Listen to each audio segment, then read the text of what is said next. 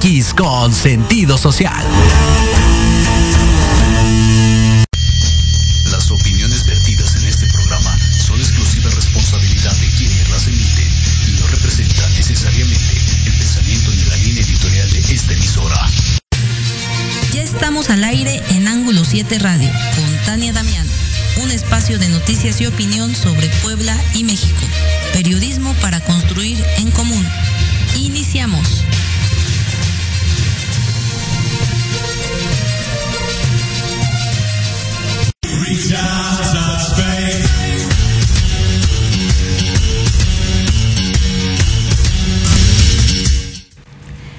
Buenas noches, estimados, estimadas amigos, amigos, amigas de Ángulo 7 Radio. Esta es la quinta emisión y les damos la más cordial bienvenida a esta, a esta emisión.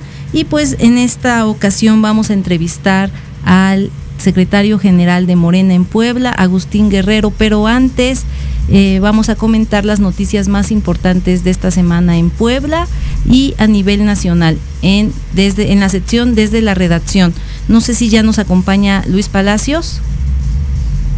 Luis, buenas noches. ¿Qué, qué noticias tenemos? Eh, esta semana, pues, eh, lo que repercutió en todos los estados fue eh, que se dio el banderazo de salida para el coordinador nacional de los comités de la defensa de la cuarta transformación, que sorprendió una semana antes porque eh, primero anunció su renuncia el ex canciller Marcelo Ebrard, Ebrard Calzaubón y a raíz de eso se acordó en Morena, en el Consejo de Morena, que todos los aspirantes a la presidencia de 2024 tendrán, tendrían que renunciar y así pasó la semana pasada y a partir del domingo empezaron sus recorridos por el país con el fin de evitar que desde los puestos de gobierno eh, puedan estar usando recursos recursos públicos. Y esto tuvo sus repercusiones en los nueve estados donde también habrá elecciones para gobernador o gobernadora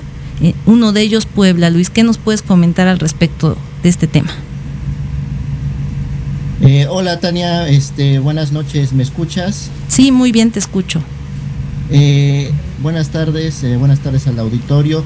Pues sí, mira, comentar que con, con el inicio de, de este, pues los recorridos, digamos, de los seis presidenciables de la 4T, 4 de Morena, uno del PT y uno del Partido Verde, eh, pues también se pusieron en marcha los, los lineamientos acordados eh, en, el Consejo Nacional eh, de hace 15 días, pues entre ellos,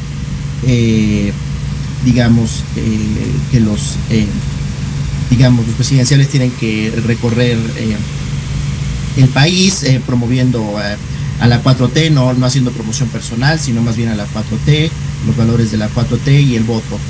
Eh, también pues este se activaron pues los los eh, los acuerdos para prohibir las, las famosas cargadas ¿no? de, gobernadores eh, a favor de, uno u otro candidato también este pues digamos con el registro de solo seis de seis y solo seis aspirantes reconocidos pues también se bus digamos al parecer pues, ya se eliminó esto del tapado ¿no? Eh, a Jacob Polewski que pues sorprendió que, de, última hora anunciara su, aspiración para entrar a la encuesta, pues no, no, no, no se le permitió. ya eh, había un acuerdo previo que eran seis, seis, era por invitación. Por invitación. ¿y, cómo eh, estuvo Luis el tema de que hoy el presidente Andrés Manuel López Obrador recibió a los gobernadores de Morena? ¿Es así? Justamente, este, pues lo recibió en Palacio Nacional, entre ellos a Sergio Salomón Céspedes, el gobernador de Puebla, pues para, eh, digamos, eh, hablar con ellos eh, rumbo al evento más, más cercano, que es la, el próximo sábado, de aquí, de este noche, primero de julio, que López Obrador convocó un evento, un evento masivo en el, en el Zócalo de la Ciudad de México para, pues, celebrar, eh, celebrar su quinto año. Celebrar el quinto, el quinto aniversario ¿no? del triunfo de 2018. Eh, también, eh, Muy importante esto, Luis, porque a final de cuentas el mensaje siempre es que se eviten las cargadas, que se evite lo, lo excesivamente planeado, porque cuando está excesivamente planeado puede significar eh, mucho, o sea, recursos públicos, bueno, porque el dinero no creo que venga de, los bolsillos, pues de, de los, eh, totalmente, pues cuando es algo excesivo en, en, gasto, forzosamente no creo que lo pongan los mismos este, aspirantes, sino pues sale recursos públicos. Eh, entonces, es evitar las cargadas, evitar eh, pues eh, las digamos que la gente vaya por un tema de, de, pago sino más bien que sea lo más lo más natural posible. Sí pues justamente el mensaje de López Obrador por lo que dijo también en la mañanera y confirmaron este pues diversos eh, gobernadores que fueron entrevistados a la salida de Palacio Nacional eh, pues eh, fue que no, no hubiera porras, ¿no? El presidente les, les dijo que pues no, no debía haber porras ni en el evento del primero de julio, ¿no? No, llevar porras a favor de uno o de otro aspirante y pues en general, ¿no? En, en los estados, los, los, gobernadores, como tú sabes, pues son los jefes políticos de, de cada estado y en el caso de Morena, pues son los jefes políticos también de los, digo, de los estados gobernados por Morena, pues son los jefes políticos de, de, los morenistas. Sí, hay que pues, platicarle a los radioescuchas de Ángulo 7 Radio que precisamente cuando eh, una cosa es las porras naturales, otra cosa es cuando ya está totalmente organizado y, y, uno se da cuenta como reportero cuando va a la cobertura porque ve ciertas mantas o ve ciertas cartulinas todas iguales pero lo que eso significa pues son a final de cuentas pueden ser pago de favores porque nada nada en política pues es es eh, casualidad. Entonces cuando es natural pues eso es lo más importante digamos de la 4T y que se tiene que comprender pues por los políticos que forman parte de la 4T y los mismos ciudadanos que bueno esas cargadas tienen que ir desapareciendo Así es, Tania, cuando es natural, pues no hay, no hay reparto de sombrillas, no hay reparto de playeras, no, no hay reparto de, de este,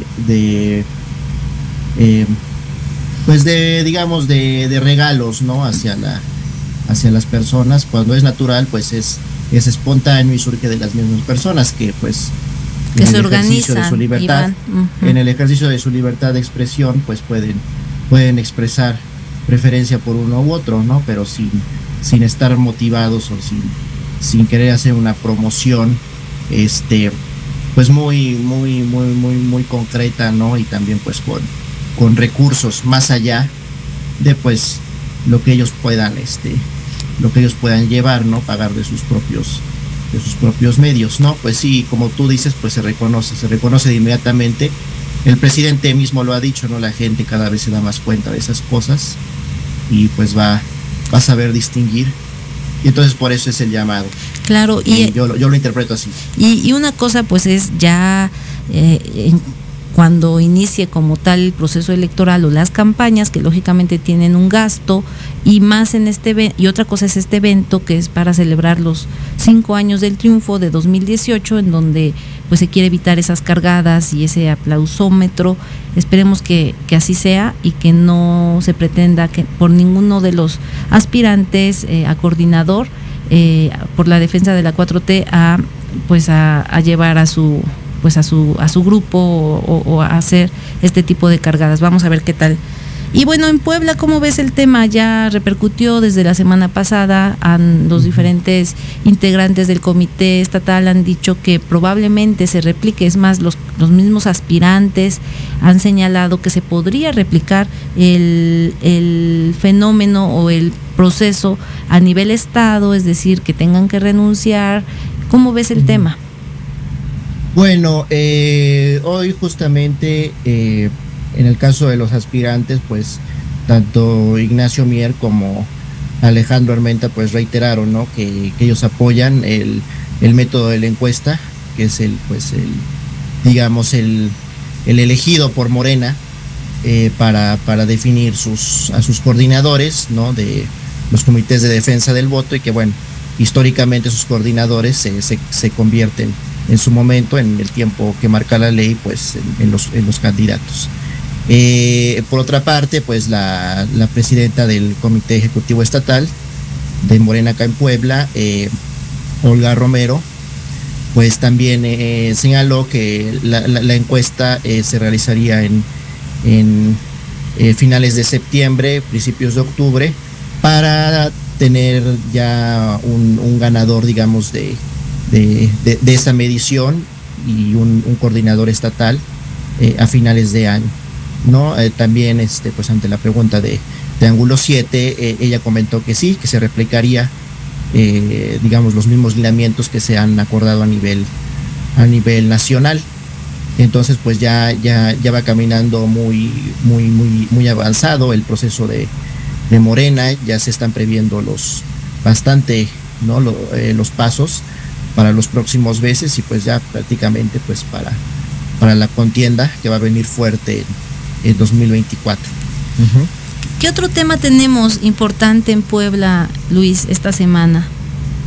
Pues bueno, está la verificación, ¿no? Se amplió, se ampliaron los este los horarios de la verificación vehicular aquí en, en este en Puebla eh, hay que recordar que eh, junio es el último, el último mes eh, para cumplir con la verificación vehicular, ¿no? y en este sentido, pues en los 16 centros de verificación del, Estado, pues el horario se amplió hasta las 10 de la noche para pues para todos los que no han, los automovilistas que no han cumplido, que no han pasado, digamos, este proceso para obtener las pues, el holograma que le corresponde a su a su auto, de acuerdo con la terminación de, de, su placa y pues este sus emisiones. ¿Se, este, tiene algún reporte de cuántos vehículos habían ya pasado por este proceso de verificación? Pues hasta el último reporte que dio la secretaria de Medio Ambiente, pues eh, dijo que ella hablaba de 340 mil, ¿no? 340 mil automovilistas. Eh, ahí eh, eso comprende tanto dueños de autos particulares como transportistas ya habían cumplido, ¿no? no, no hay todavía detalle de quiénes pasaron, quiénes no pasaron, pero pues también no recordar que pues, eso, eso apenas es un poco menos del 50% del, del, del, parque vehicular. ¿Eso hace cuánto fue? ¿Ya tiene como dos semanas? Ya tiene unas dos semanas. Y, Esperemos que estas últimas semanas o estas dos semanas he visto muchas, muchas filas, en los verificentros. Ya estando en el verificentro es... Eh, bueno, nuestra experiencia fue que fue sencillo verificar, no sé si tenga alguna opinión el auditorio, pero sí hay muchísima gente ya estas, estas últimas semanas. Eh, Así es, Tania. Sí, sí, hay que, hay que, nosotros hicimos un reportaje al respecto, ¿no? Que los cumplidos lo veían rápido, pero los rezagados como que, bueno, los que no lo habían hecho, pues no tenían todavía fecha. ¿Qué, qué, qué salió en ese tema, en ese sondeo que nosotros hicimos? Eh, bueno, sí, eh, pues obviamente los, rezagados, ¿no? Eh, digamos, tienen que buscar ahora la, si no consiguen cita, pues acudir directamente a, a, su cita. digamos, a, esperar a que los atiendan sin cita, lo cual se puede hacer, pero pues obviamente es más, es más tardado. Y, ¿no? Pero finalmente, Luis, el último tema eh, que tenemos, que traemos, es lo de la alianza Va por Puebla. ¿Cómo ves el tema? Porque ya eh, vamos a, después de esto a irnos a comercial, rapidísimo, en un minuto. ¿Cómo ves el tema de la alianza ahora de Va por Puebla, PAN, PRI, PRD para 2024? Eh, bueno, pues este, ahora sí que pues ante, ante el proceso que ya inició de Morena, pues este, el PAN pues ha tenido que, acelerar las cosas, lo han reconocido sus mismos líderes, y en ese sentido, pues eh, Augusto de Rivera, eh, ayer martes dijo que pues ella está confiada en que se va, se van a llegar a los acuerdos necesarios para concretar la alianza opositora, va por Puebla, y pues también que el Consejo Nacional del PAN les va a aprobar pues este, tanto abrir las puertas a lo que ellos llaman candidaturas ciudadanas y también a, una elección eh, de, de, sus, de sus aspirantes, ¿no? De los que ocuparían las candidaturas. Todavía no sabemos qué nombre les vayan a dar, qué puesto vayan a, a tener, porque no pueden ser precandidatos. Eso sería, eh, pues, contrario a la ley. La ley. Uh -huh. Y, y, Pero el PAN ley. está Entonces, confiado, ¿no? Porque como que el PRI, sí. eh, pues tiene también, un exceso de, de, confianza, es lo que nosotros eh, veíamos. ¿no? Y pues, eh, digamos, eh, en que ellos van a llevar mano en las dos más importantes, en las candidaturas dos más importantes, la gubernatura y el ayuntamiento. Sin embargo, pues lo, los priistas son de otra opinión, por ejemplo, ¿no? Vemos a levantar la mano para la gubernatura a Néstor Camarillo, el dirigente estatal del, del PRI. Vemos que el empresario Jorge Chedraui Budip también Levantó justamente la levantó la mano y pues no la levantó en cualquier lugar, eh, fue en el, en el evento del eh, el informe del diputado Mario Riesta, quien también quiere ser el, el candidato de la oposición a, a, la, alcaldía a la, alcaldía de, de Puebla. Puebla. La joya sí, de la corona, dirían, la capital. Uh, sí, sí, el, el, el, ayuntamiento más importante aquí en, en Puebla, ¿no? Con, con, con la lista nominal más, más grande eh, del estado y entonces... Eh, pues sí, no, los priistas no quitan el dedo del renglón, eh, incluso los perreístas tampoco quitan el dedo del renglón. Recordemos que el dirigente estatal del PRD, este Carlos Martínez, pues tiene el respaldo de, de, de la dirigencia nacional de su partido para, para, para ir por la, por, por la, la, gubernatura, ¿no? Y pues, pues también, si se revisa uno los, los números de la elección anterior a gobernador, la extraordinaria de 2019, pues parece que los números pues le, le respaldan esa confianza tanto a priistas como a perredistas, ¿no? Digo, eh, pero el, PAN, PAN, es el que uh -huh. tiene más, más, más votos, pero sí los sí. necesita, sí los necesita. Sí los necesita si quiere, si quiere, si quiere medirse, si quiere pelearle en realidad, ¿no? Con, con, posibilidades reales a Morena y a sus aliados, ¿no? De, definitivamente. Bueno, es, pues Tania. muchísimas gracias Luis y nos vamos a comercial. Ya está con nosotros el maestro Agustín Guerrero. Vamos a comerciales y regresamos con él.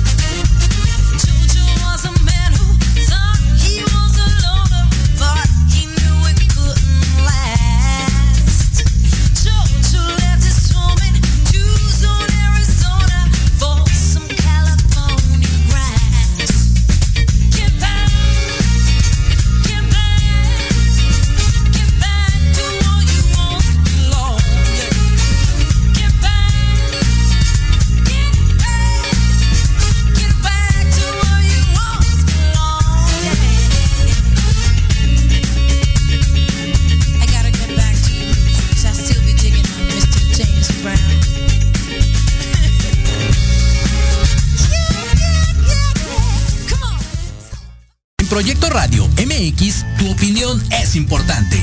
Envíanos un mensaje de voz vía WhatsApp al 55 64 18 82 80 con tu nombre y lugar de donde nos escuchas. Recuerda 55 64 18 82 80.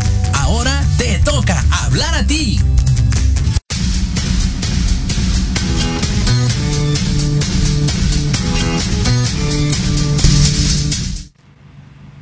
Pues estamos de regreso, amigos, amigas de Ángulo 7 Radio, a esta quinta emisión y se encuentra con nosotros Agustín Guerrero Castillo, que es el secretario general de Morena Puebla. Buenas noches, maestro Agustín, ¿me escucha?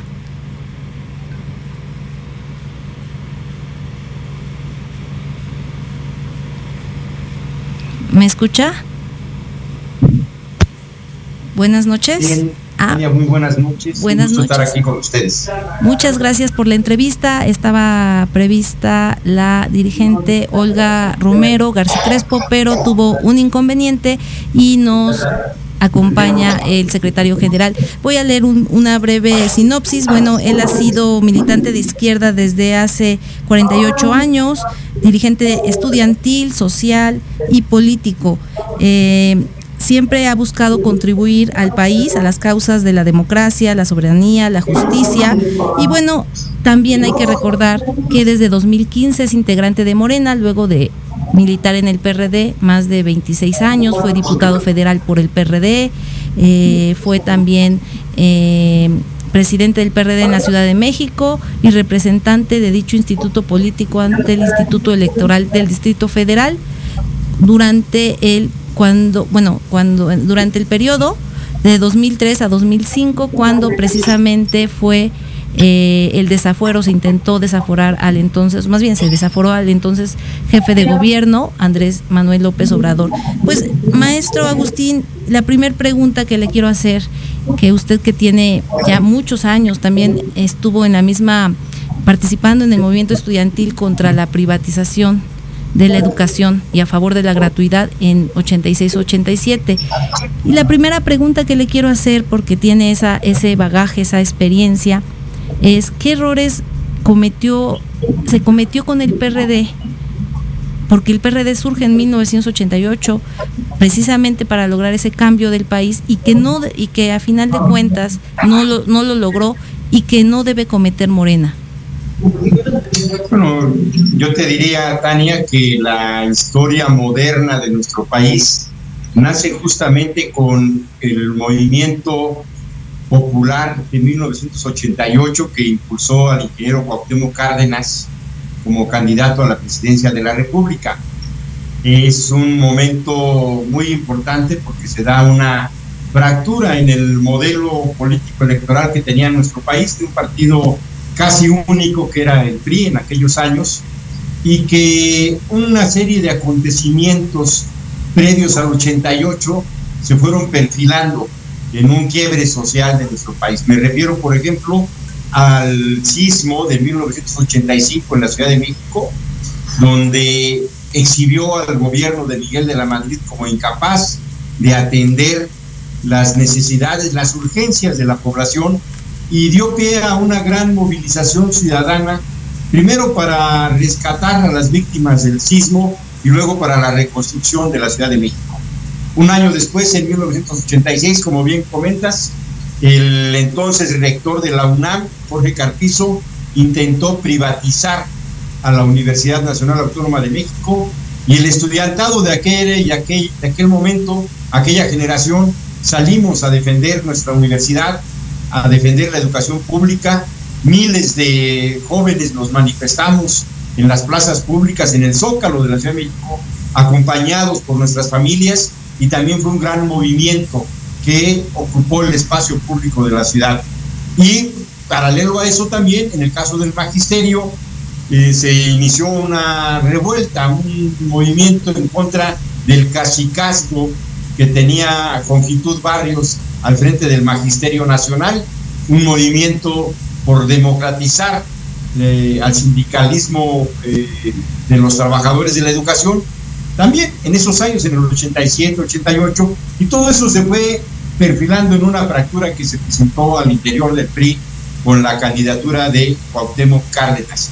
Este hecho, en el 88, abre, inaugura una etapa donde la izquierda mexicana pasa de la marginalidad, de ser una fuerza social testimonial, a ser una fuerza protagónica del acontecer político diario de nuestro país y encontró en la forma del PRD la vía por la cual tendría que transitar hacia eh, la participación política y eventualmente para ganar el poder.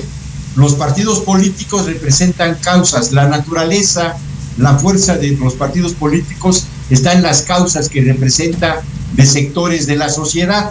El PRD, mientras representó causas justas en materia de democracia, de justicia, contra las desigualdades sociales, contra la pobreza, y fue consecuente en luchar en los espacios políticos de representación y de gobierno por esas causas, tuvo respaldo social.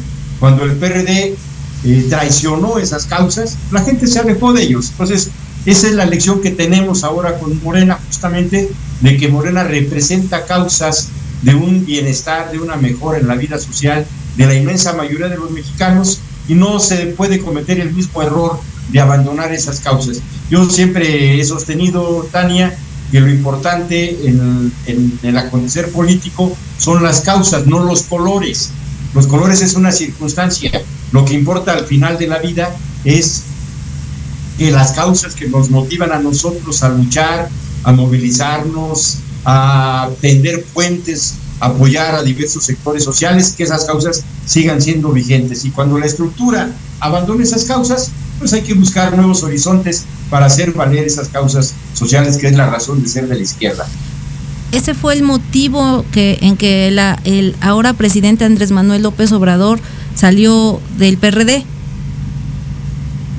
Así es, exactamente. En el 2012, a finales del 2012, se hace una convocatoria por parte del presidente electo en ese momento, Enrique Peña Nieto, para integrar un acuerdo político que le iba a dar, según esto, un rumbo al país, lo que conocimos después como el Pacto por México, donde participa el PAN, el PRI, el PRD, los dirigentes del PRD de aquel tiempo, y entonces nosotros manifestamos que ya no había futuro ahí en el PRD, que al momento de traicionar las causas que le dieron razón de ser al PRD, pues estaba podrido, había que abandonar eso e iniciar, junto con la inmensa mayoría del pueblo mexicano, una ruta para un nuevo partido. Esa es la razón del origen de, Morena, que se canceló eh, la lucha política a través del PRD y que era más fácil iniciar desde cero que tratar de rescatar algo que ya estaba podrido. ¿Considera que los políticos están preparados para este pues esta nueva perspectiva eh, de servir, de, representar realmente a la ciudadanía? Mira, hay de todo, Tania. cuando uno nunca puede uno generalizar, decir los políticos. En los políticos hay, hay de todo. Hay gente que tiene principios, que tiene valores, que tiene causas.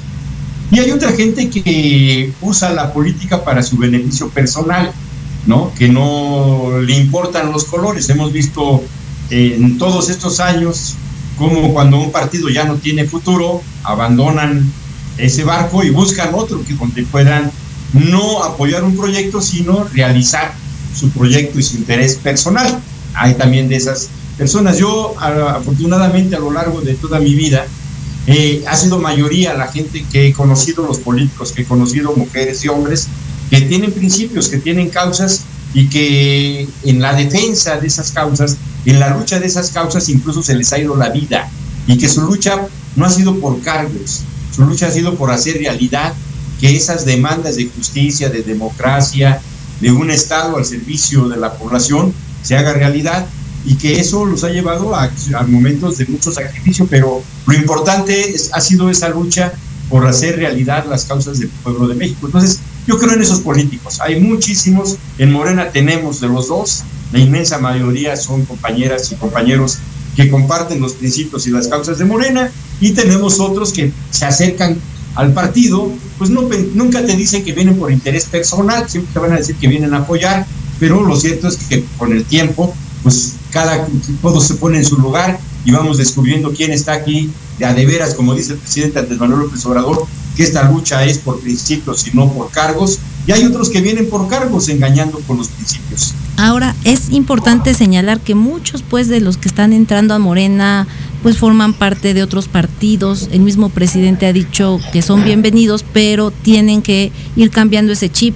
Esperemos que, como usted dice, eh, pues sí lo hagan, porque al menos este, los fuertes aspirantes en Puebla, eh, pues tenemos dos, dos expristas, así es la realidad, este, y hay otros más, ¿no? Hay, hay mujeres, Olivia Salomón, están, está Julio Huerta, pero también está Alejandro Armenta y eh, Ignacio Mier, eh, y ellos tienen, creo que ya lo van cambiando el chip, de acuerdo a lo que vamos viendo nosotros como, como reporteros, pero sí es que tienen que cambiar totalmente el chip de esa política priista tradicional a una política eh, pues eh, de Morena.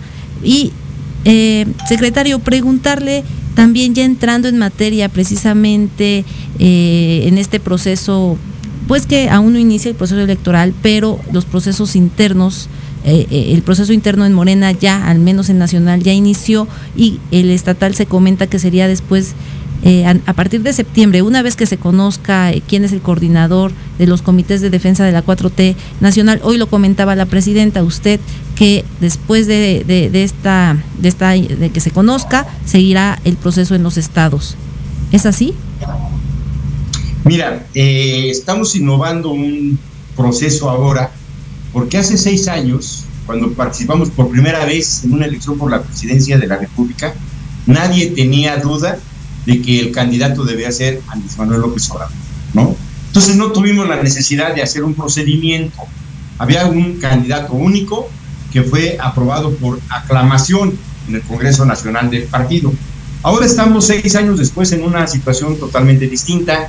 Eh, hemos avanzado, ganamos la presidencia de la República, tenemos la enorme responsabilidad de conducir muy bien tanto el gobierno federal como 23 gobiernos estatales que hoy tiene Morena, y por lo tanto también hay más aspirantes a la presidencia. Tenemos cuatro de Morena más uno del Verde y uno del PT que están participando en este proceso, que es la definición de la coordinadora o el coordinador de los comités de defensa de la cuarta transformación. Es un cargo que tenemos en el estatuto de Morena. Entonces, es un proceso inédito. Es la primera vez que vamos a elegir un coordinador, porque, repito, hace, hace seis años no había duda que era eh, López Obrador.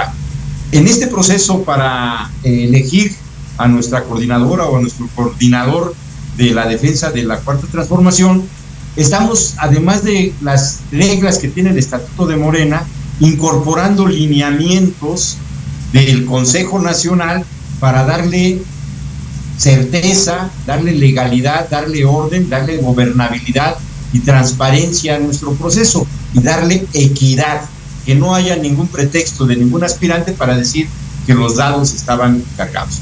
El Estatuto de Morena sí establece la encuesta como el procedimiento para definir este cargo.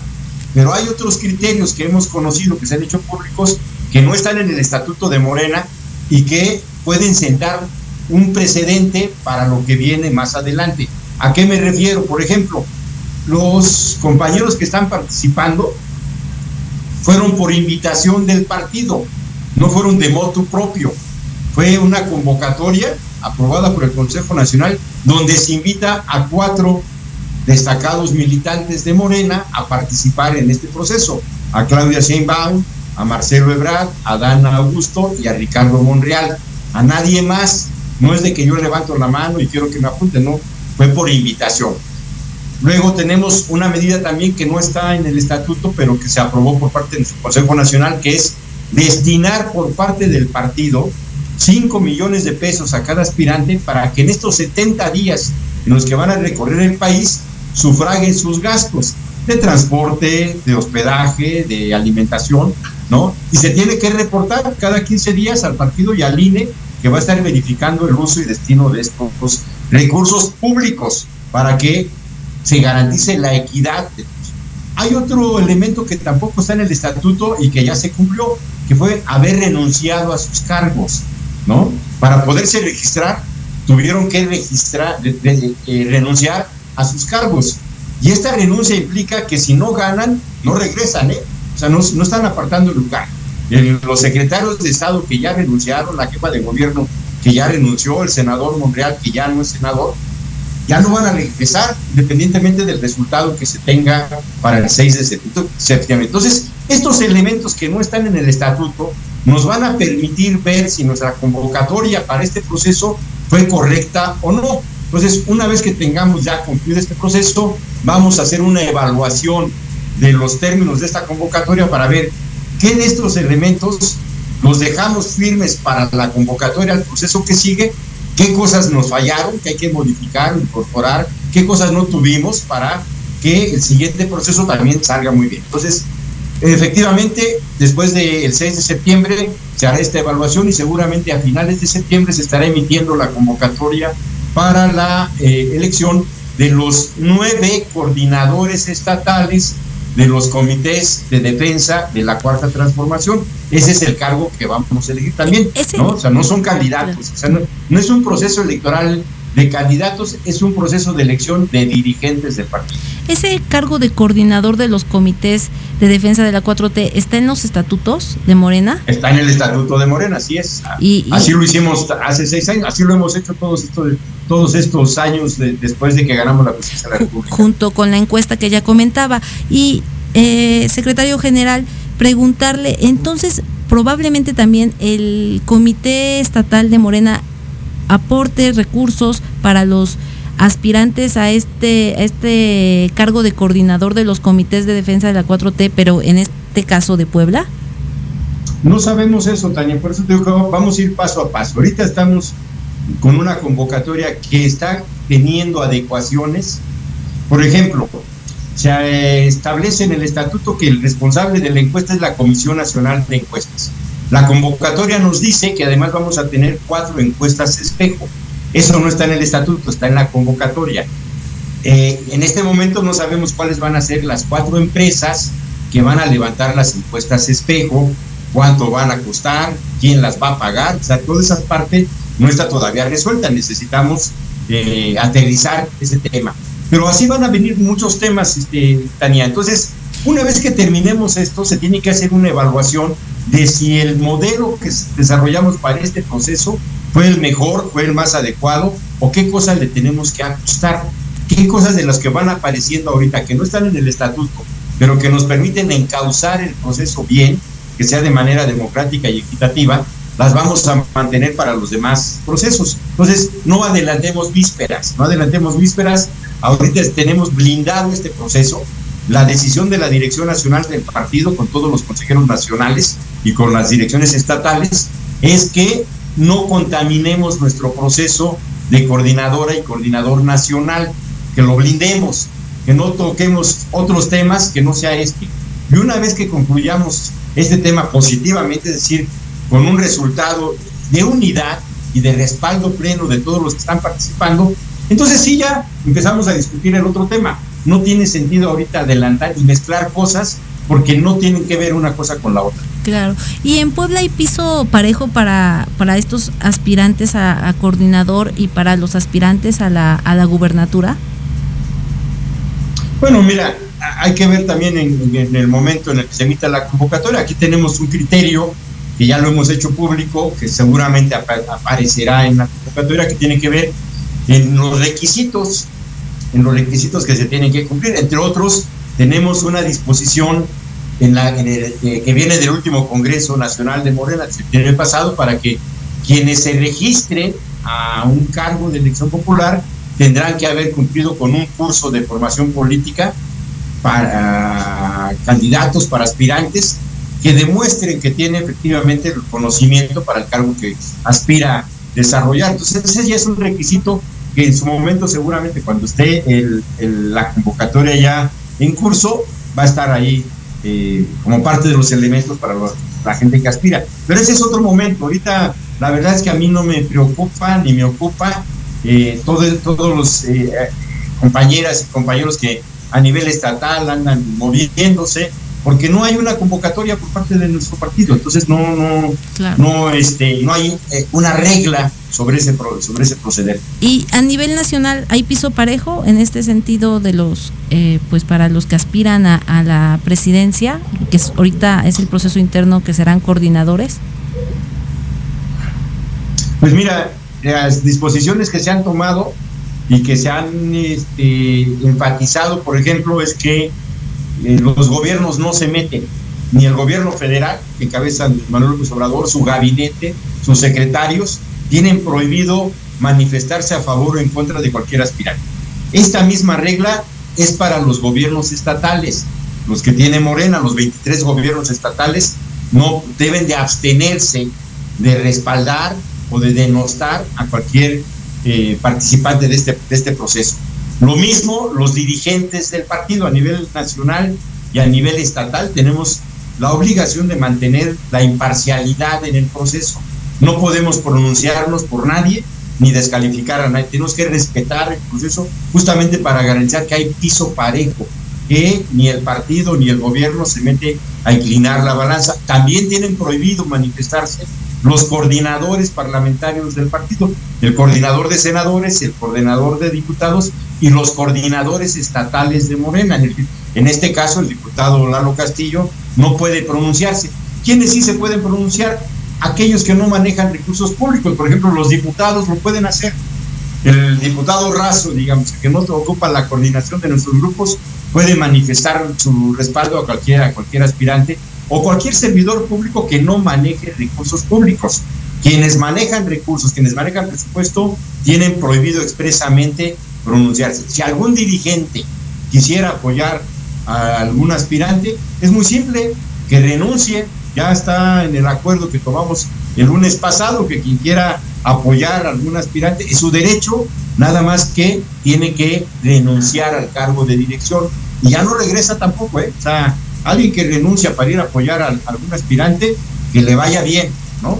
Que no piense que le vamos a apartar el lugar en ningún nivel del partido. Entonces, ¿eso qué nos permite? Garantizar que hay piso parejo, garantizar que nadie se pueda quejar diciendo que un gobierno está apoyando a algún aspirante eh, o que el partido está moviendo los dados. No, vamos a garantizar la imparcialidad total de los órganos del partido. Pues secretario general, si quisiera concluir con algo más. Bueno, que estamos eh, bien, bien y de buenas en, Puebla, en Morena, Puebla. Hemos estado recorriendo el Estado, todo el comité ejecutivo en estas semanas, ya llevamos prácticamente todo el primer semestre del año tratando de alcanzar nuestra meta de organizar al partido en todos los rincones de la entidad. Vamos por 3.000 comités de base, vamos a ser el único partido que va a tener comités en todas las secciones electorales de, Puebla, ponerlo de pie con entusiasmo, con alegría y prepararnos para la batalla del, del, del 24. Yo tengo mucha confianza porque he estado viendo en todos los municipios del estado un gran respaldo, una gran respuesta. Las encuestas colocan hoy en día a un año de la elección a Morena arriba del 40% de preferencia electoral y vamos creciendo. Y vamos viendo por el espejo retrovisor cómo el PAN y el PRI vienen a la baja. No solamente están estancados, vienen a la baja y traen serios problemas de definición para mantener su alianza. Ese es un asunto de ellos. Y nosotros creo que vamos bien, vamos con mucha confianza a eh, consolidar la organización de Morena y en su momento a definir las, los candidatos que van a ser los mejores hombres, las mejores mujeres, quienes mejor representen el proyecto de Morena para el 2024. Pues muchísimas gracias, secretario general, por la entrevista. Le agradecemos mucho. Te agradezco muchísimo, Tania, esta oportunidad y te deseo el mejor de los éxitos. Se merece Ángulo 7 tener un gran, una gran presencia en las redes sociales y en los espacios públicos y les deseamos lo mejor para el tiempo que viene. Muchísimas gracias y vamos a comerciales.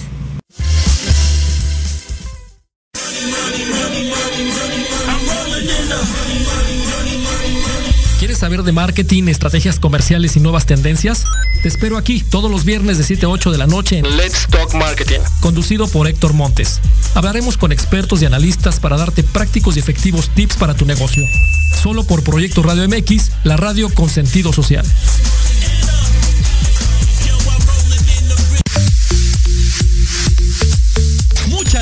¿o qué? Todos los miércoles de 9 a 10 de la noche, comenta con Marta, Karina y el Pollo tips y mil cosas más para mejorar la economía de tu hogar. Solo por Proyecto Radio MX con sentido social.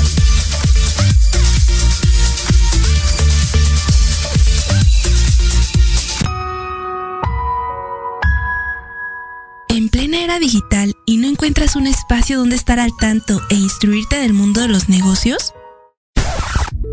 Invitamos a escuchar todos los viernes a la una de la tarde Red de Negocios Digitales con Rosario Guzmán. El lugar ideal para conocer y aprender de los empresarios y emprendedores más exitosos de México. Un programa patrocinado por la revista Red de Negocios Digitales en alianza con Proyecto Radio MX con sentido social. Solo por www.proyectoradiomx.com.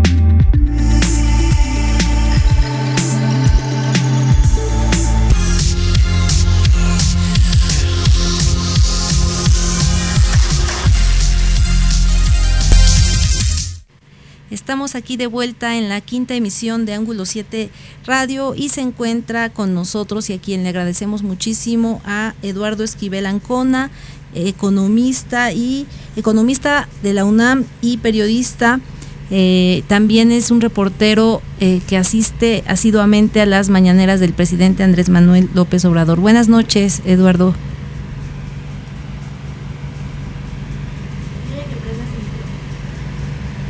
¿Puedes prender tu micrófono? No te escuchamos.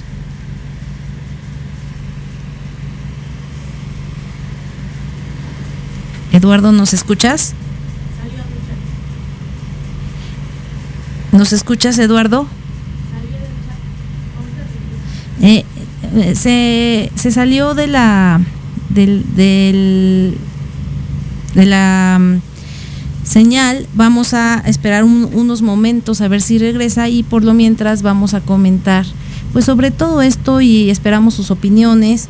¿Qué, qué opinan de esta de este proceso interno de Morena en lo que se, se conecta eh, en un momento más?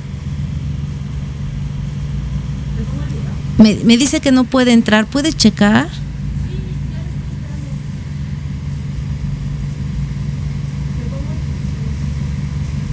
Vamos a, un video de ángulo 7 y regresamos en lo que se conecta Eduardo Esquivel. ¿Te encanta estar al tanto de las noticias de Puebla y México? Entonces, escucha nuestro programa de radio digital. Disfruta de la mejor información en línea desde la comodidad de tu hogar, oficina o incluso mientras estás en movimiento. Te mantenemos al día en todo lo que pasa en Puebla y en todo México desde las noticias más importantes hasta los sucesos más populares. Nos en todas nuestras redes sociales, Facebook, Twitter, Instagram, web, TikTok, YouTube, Ángulo 7 Noticias.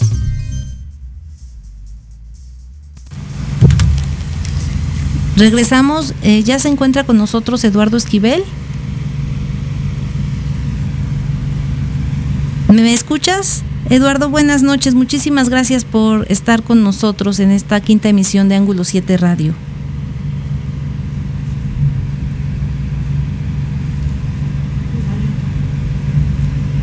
Bueno, pues vamos a, seguir comentando a ver si, se puede conectar nuevamente. Eh, pues sobre este proceso para escuchar sus, sus comentarios eh, de lo que nos comentaba el secretario general Agustín Guerrero, cuál es su opinión, cómo ve este, este tema. Hay voces que señalan que se está adelantando todo, eh, varios meses, eh, pero antes era el tapado, la cargada. ¿Consideran que es mejor el anterior sistema donde todo ya estaba dicho o predestinado, por decirlo de alguna manera, o prefieren este, este, este modelo en donde pues los que quieren compiten tratando desde pues desde la autoridad porque de que haya el piso parejo desde desde tanto el partido en este caso eh, el partido oficial que es Morena y de las mismas autoridades eh, pidiendo o exigiendo no exigiendo sino haciendo realidad las renuncias, pues, eh, porque si no se quisiera, pues podrían seguir promocionándose y recorriendo el país a cargo de sus de sus de los erarios de que cada uno maneja. ¿Cuál es su opinión? Vamos a esperar a ver si este eh, si se conecta Eduardo. Vamos a esperar y me, me comenta Lupita que que se sale, o sea, si, pero se me tiene en sala de espera y luego me, me, me saca, ¿así es o por qué dice eso? A ver, vamos, hola Lalo, ¿nos escuchas? ¿Nos escuchas?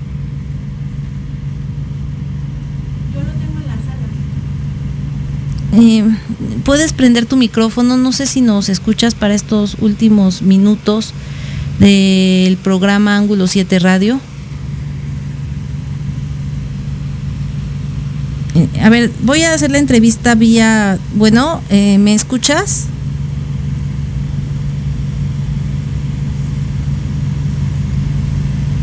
No, no, no, no me escucha. Eh, vamos a esperar un minutito más a ver si me, me escucha. Pues ya estamos en esta parte del programa, no, no tuvimos suerte con, con Eduardo, ya prácticamente pues va a concluir. Él nos iba a comentar pues sobre todo este tema y voy a, a abordarlo de manera breve. Espero que en otra ocasión nos pueda, nos pueda acompañar. Pues sobre todo todas las privatizaciones. Recordemos que hubo mucho tiempo que se señaló que las privatizaciones eran benéficas para la economía porque el sector privado es eficiente, porque era uno de los, digamos, de las justificaciones más escuchadas, porque eh, el sector público eh, pues precisamente lo contrario, no es eficiente, se robaba el dinero, pero eh, digamos desde que llegó el presidente Andrés Manuel López Obrador ha tratado de desmitificar este pues este este mito o esta, este tema, a ver, vamos a escuchar. Estoy con Eduardo Esquivel. Hola, eh, Eduardo, ¿podemos hacer, podemos ah, preguntarte? Mira, vamos a preguntar, estás aquí al aire, te quiero preguntar, estaba precisamente comentando el tema de las privatizaciones y ya son cinco minutos los que tenemos eh, y todo este esta esta cuestión que eh, se señalaba que muchos años durante el neoliberalismo que las privatizaciones eran necesarias porque eh, el sector privado era eficiente en comparación al sector público. ¿Qué nos puedes comentar al respecto? Eso, eh, un falso dilema de el que los, el gobierno era un mal administrador, que se perdía mucho dinero, entonces por eso había que, y además los sexenios endeudaron sobremanera en, en, en, endeudaron al país en en el sexenio de Luis Echeverría y de López Portillo. Esos dos, eso fue el pretexto. Las primeras privatizaciones las hizo, Miguel de la Madrid y una y es muy este eh, llama la atención que la primera privatización que se hizo fue Tabamex era una empresa paraestatal que era la que este, hacía cigarros y tenía una asociación con American Tobacco y tenía empresas importantes de marcas como Raleigh, Cero y otras otras marcas que se hacían. Y entonces aparte y fue lo primero que se vendió, se la vendió a, al ingeniero Slim, fue la primera, y algunas otras, pero cuando vino la venta muy fuerte fue con Salinas de Gortari, todos los bancos que se privatizaron, que más bien que se estatizaron en 1981 se vendieron, se vendió Banamex, se vendió a Roberto Hernández, la principal ventas no fueron los bancos, fue Telmex. Todo ese monstruo que era Telmex, o sea, Teléfonos de México, que era una empresa paraestatal, este, funcionaba horriblemente mal, era muy caro, pero lo hacían adrede para, para, decir que era muy eficiente. Pasamos de un monopolio público a un monopolio privado, este, con tarifas de las más altas del mundo durante mucho tiempo esto en, la telefonía la telefonía fija era en ese momento la única que había no no había celulares empezaron empezaron a surgir los celulares a finales de los en los noventas este ya con, la privatización y también eh, el grupo Carson se hizo también de, de la telefonía celular por medio de de su empresa, de, internet y todo esto. Este, también se privatizaron pues muchas eh, muchas otras empresas. Eh, una de las empresas que se fue los molinos de para mal de, de maíz y esto se le vendió a Minsa y ahora estamos padeciendo terriblemente este esta esta, este monopolio que existe en la producción de harina de maíz necesarios para las tortillas. El 90% de, de, pues de, la, de la harina de maíz están dos empresas, que es Minsa, que era la empresa, que es una empresa que era del Estado y se la vendieron a privados. Y la otra es eh, Gruma, que Maseca, que creció al amparo del Estado con, con la familia González.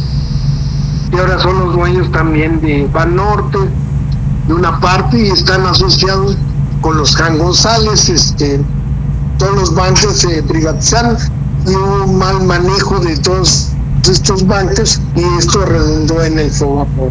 ¿Y por qué? Pero sí llama la ¿Por, ¿por qué, ¿Por qué nos afecta estos, estos dos, eh, este duopolio? Decías que es, nos afecta por el, se, se dedican a hacer la, la, harina de maíz con la cual se producen las tortillas.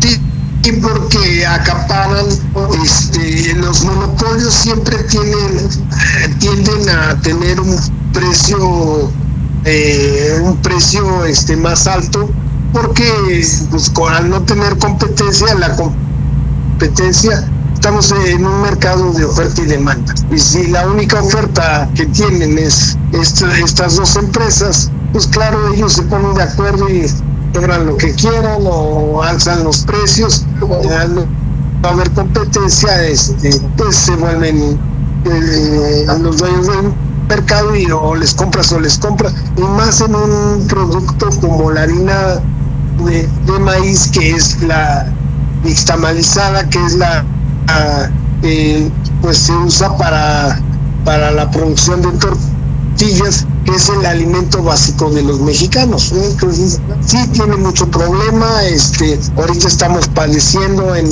en el precio del maíz blanco, lo fijan en Estados Unidos a través de la bolsa de, de Chicago, este, se da la referencia, pero la referencia es el maíz amarillo, y aquí en México lo tomamos ese precio del maíz amarillo, y el maíz amarillo tiene una sobreproducción en, Estados Unidos, son muy eficientes por la alta mecanización, tienen subsidios, entonces tienen costos pues eh, pueden vender a, abajo de sus costos de producción entonces cuando se dice no pues este el kilo de, la tonelada de, de maíz blanco que es el que se usa para hacer la harina de maíz no el maíz este amarillo transgénico entonces dicen no pues yo te los ahí dice Chicago dice que tu